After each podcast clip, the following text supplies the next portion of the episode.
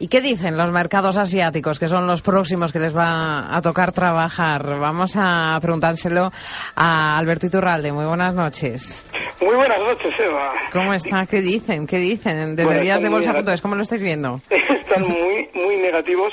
Está ahora mismo el Nikkei, el futuro, 14.300 puntos, bajando 130 puntos desde su cierre por la mañana. El Hansen, do- eh, 22.909 puntos ahora mismo, 81 puntos negativos. Estamos hablando de un recorte proporcionalmente inferior al del Nikkei, sería prácticamente la mitad. El Nikkei casi es un, bueno, sin casi, es un 0,9% y el Hansen un 0,4%. Y el, el ASX 200, el índice australiano, lo tenemos tres puntos positivos. Este suele ir un poquito eh, también eh, más que los demás a su, a su aire y esta noche lo está demostrando. Y el índice de Shanghai lo tenemos 23 puntos negativos, un 1% de caída, de manera que lo que nos están anticipando es que van a empezar muy, eh, muy tímidos y seguramente hasta muy negativos, torciendo el gesto de apertura. Pues ya lo torcían en la última sesión, ¿eh? Porque luego en Europa aquí empezaban ya directamente con, eh, con caídas. Y además es que es un poquito, eh, fíjate que hasta qué punto, Eva, mandan los gráficos que el Nikkei esta mañana eh, llegaba incluso a marcar nuevos máximos de las últimas semanas en la zona eh, 14.800, fíjate, 14.799, justo marcaba. Bueno, pues a partir de ahí un descuelgue de 360 puntos hasta ese cierre en 14.426. Es decir, la resistencia ha funcionado. Ojo, porque en estos niveles hay que tener mucho cuidado. Aquí tenemos que insistir un poquito en esa campaña que traemos eh, de concienciación de stops. Si las cosas tienen que funcionar bien, vale, pero nosotros tenemos que colocar siempre un límite de pérdidas en cualquiera de nuestras operaciones. Yo me lo apunto para el día que pueda invertir, ¿eh, Alberto? Siempre te digo lo mismo. Yo me apunto lo del stop sobre todo.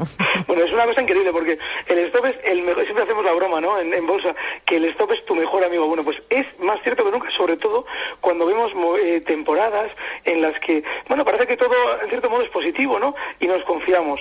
Y vemos un pequeño recorte en el mercado y decimos, va, seguro que esto es como suelen decir, ¿no? Eh, para volver a tomar fuerza. Bueno, pues eh, a veces no es para volver a tomar fuerza. Y de repente coge velocidad bajista y ya nos parece que no podemos aplicar esto porque hemos perdido mucho. Bueno, y al día siguiente perdemos más y más y más y más. Y al final vamos a aplicar esto justo en el peor momento, justo cuando va a haber un rebote.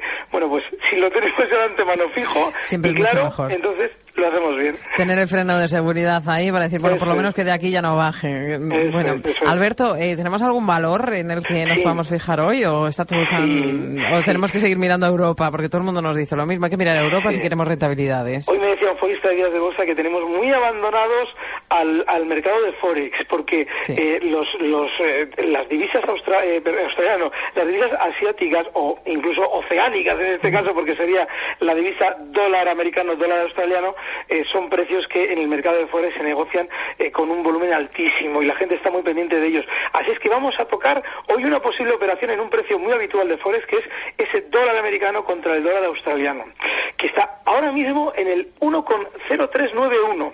Bueno, pues eh, eh, esta divisa, esta paridad, durante estas semanas tiene una sobreventa altísima.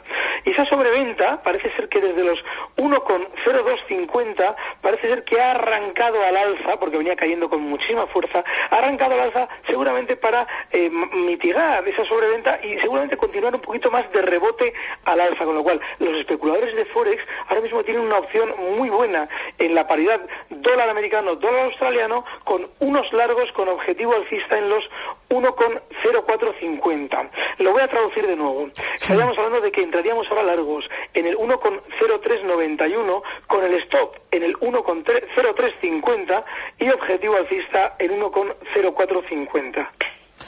Pues yo también me la apunto, pero si un día me da por meterme en el Forex. Eh, el mercado que nunca duerme, ¿no? Es terrible porque no duerme y los especuladores de Forex tampoco, porque Claro, es es, un que mercado está súper- 24 horas. es muy ludopático. Están todos ya pegados a la pantalla. Bueno, está genial, porque esa es parte del el mundo especulativo.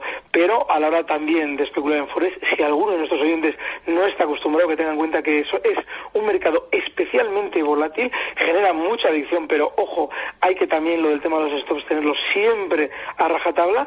Y bueno, pues que nos cuenten lo que hacen. Nos, nos mandan un correo a días de bolsa, os lo manden a vosotros y si quieren alguna paridad más que analicemos también. Claro que sí, última hora, arroba gestionaradio.com, que últimamente no lo digo, nunca, menos mal Pues- Alberto que me lo ha recordado. Todo y si no, que a días de bolsa, pues está ya Me lo pasas y le echamos un vistazo. Claro que sí, Alberto Iturralde, responsable de díasdebolsa.com. Gracias, un abrazo muy fuerte, hasta Un mañana. fuerte abrazo.